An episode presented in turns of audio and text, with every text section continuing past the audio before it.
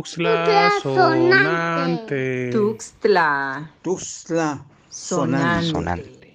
Ecología, Ecología perceptual, desde el parloteo de las aves. Honchi. ¿Has escuchado el parloteo de loros y cotorras al amanecer? Detente, siente sus sonidos, haz los tuyos.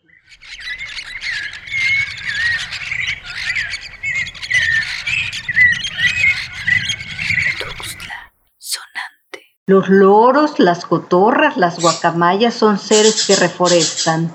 Cuando se alimentan, las semillas caen de sus picos, se esparcen, se envuelven en la tierra y esto permite que dentro de un tiempo crezcan los pulmones del planeta, los árboles.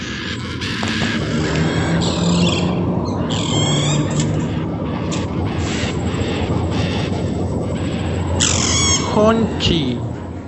Al tener mayor cantidad de árboles en Tuxtla Gutiérrez, cada una de sus hojas nos brindarán sombra. Esto permite aminorar la temperatura del aire entre 2 y 8 grados centígrados.